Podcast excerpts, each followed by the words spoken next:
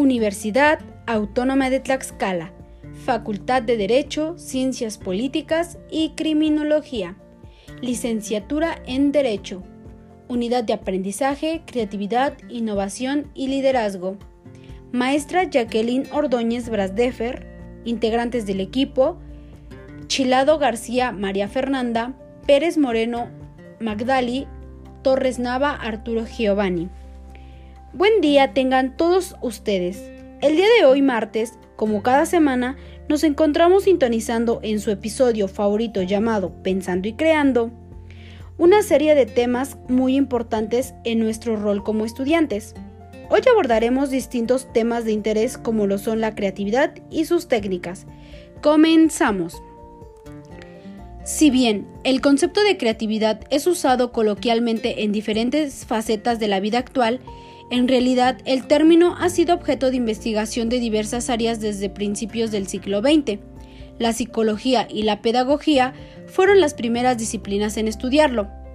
Y es que ya desde entonces se produjo una gran curiosidad por conocer el proceso de producción de ideas y solución de problemas. Esto con la finalidad clara, enseñar a pensar de forma original y práctica, ya que como estudiantes debemos desarrollar esa aptitud. Se asume que la creatividad es la capacidad de producir algo nuevo. Sin embargo, han surgido algunos desacuerdos debido a los distintos caminos que las investigaciones toman, algunas enfocadas hacia el sujeto, otras hacia el proceso, lo que hace difícil una noción completa del concepto de creatividad. Algunos investigadores afirman que no existe una definición unitaria de creatividad, pero esto no significa que no se dé un común denominador de los distintos conceptos de esa realidad. Ese común denominador acentúa la idea de algo nuevo independientemente de lo nueva que pueda ser. Muchos autores consideran la creatividad como un proceso, un conjunto de fases a seguir, ciertas características que debe tener una persona y por supuesto, un proceso que dé como resultado algo que ha de ser nuevo, original y que ha de servir para resolver algún problema. Sin embargo, no hay una, no hay una definición clara. En todo caso, se trata de una capacidad existente en todos los seres humanos, utilizada para la solución de problemas y que precisa de realidades ya existentes. Con base en algunas investigaciones, podría definirse la creatividad como el conjunto de aptitudes vinculadas a la personalidad del ser humano que le permiten, a partir de una información previa y mediante una serie de procesos internos, en este caso cognitivos, en los cuales se transforma dicha información, la solución de problemas con originalidad y eficacia. Ahora bien, una vez definida la creatividad y en base al tema que tocaremos el día de hoy, vamos a definir qué es la técnica. El filósofo y ensayista español Ortega y Gasset dijo una frase que encierra una gran verdad. La técnica es el esfuerzo para ahorrar esfuerzo. Es una definición más tradicional, una técnica es un conjunto de conocimientos y actuaciones sistematizadas que nos hacen la vida más cómoda. En creatividad también es un proceso o esquema de intervención que nos ayudará a que surjan las ideas, quizá con menos esfuerzo y con mejores y más rápidos resultados que si lo dejáramos al azar. Las técnicas buscan activar de forma intencionada la mente exploratoria que busca posibilidades. Entrando a nuestra materia, entonces, entendemos que las técnicas de creatividad valen para ayudar a nuestro cerebro a pensar de forma diferente y buscar múltiples respuestas a la hora de abordar un problema. Pero, ¿para qué nos sirve una técnica de creatividad? Esto nos ayuda para trabajar en grupo, cuando necesitamos generar muchas ideas en poco tiempo, para familiarizarnos con un método de trabajo que es positivo para activar el pensamiento divergente, para habituarnos a combinar el pensamiento convergente y divergente en la producción de ideas o la resolución de problemas. Las técnicas nos facilitan diferir el juicio, es decir, no evaluar las ideas mientras que las estamos produciendo.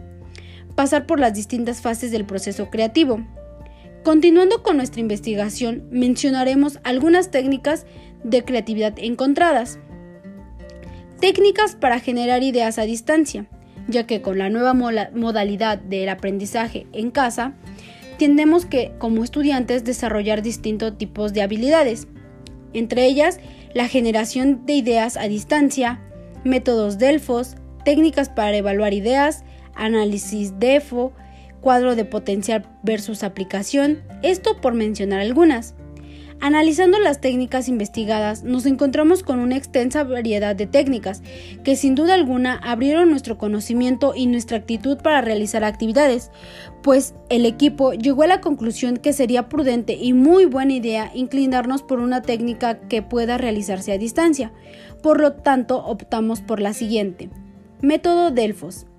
¿Qué es y para qué? Este es un método original y práctico para el análisis y la resolución de problemas abiertos. Fue desarrollado a mitad del siglo XX por Rand Corporation. El método Delfos o método Delphi no es un método para grupos creativos, pues los participantes no llegan a constituir como tal un grupo de trabajo, aunque sí es imprescindible la participación de varias personas. Es utilizado en marketing y prospectiva para anticiparse las tendencias del futuro. ¿Para qué? Una gran ventaja es que se puede hacer a distancia. No precisa de la constitución formal de un grupo, ya que no permite que se reúnan en ningún momento las personas que intervienen. De hecho, no es necesario que se conozcan. ¿Cómo se lleva a cabo? Bueno, esta es una estructura del grupo de trabajo. Existen dos tipos de sujetos, el coordinador y los expertos. El coordinador está encargado de centralizar de labor de los expertos, se comunica con ellos, sintetiza las respuestas de cada uno, las agrupa por categorías y se las envía a los demás. Los expertos son las personas encargadas de dar respuestas al problema planteado. Su participación es voluntaria y aceptan las normas de procedimiento. Deben ser personas que conozcan bien el problema que se les propone y, si es posible, que procedan de diferentes campos con el fin de obtener una visión más rica del problema.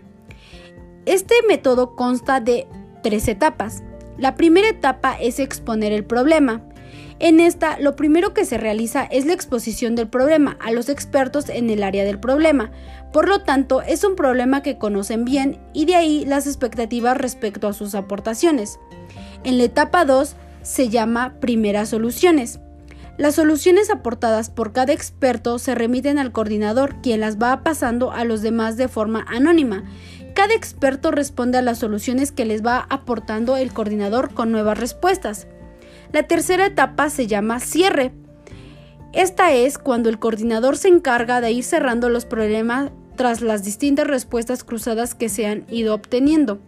Ahora bien, conociendo qué es la creatividad y los distintos métodos que existen para desarrollarla, nosotros como equipo nos apegamos más a la antes mencionada, ya que con esta nueva modalidad nos ha ido permitiendo trabajar en equipo. Muchas gracias.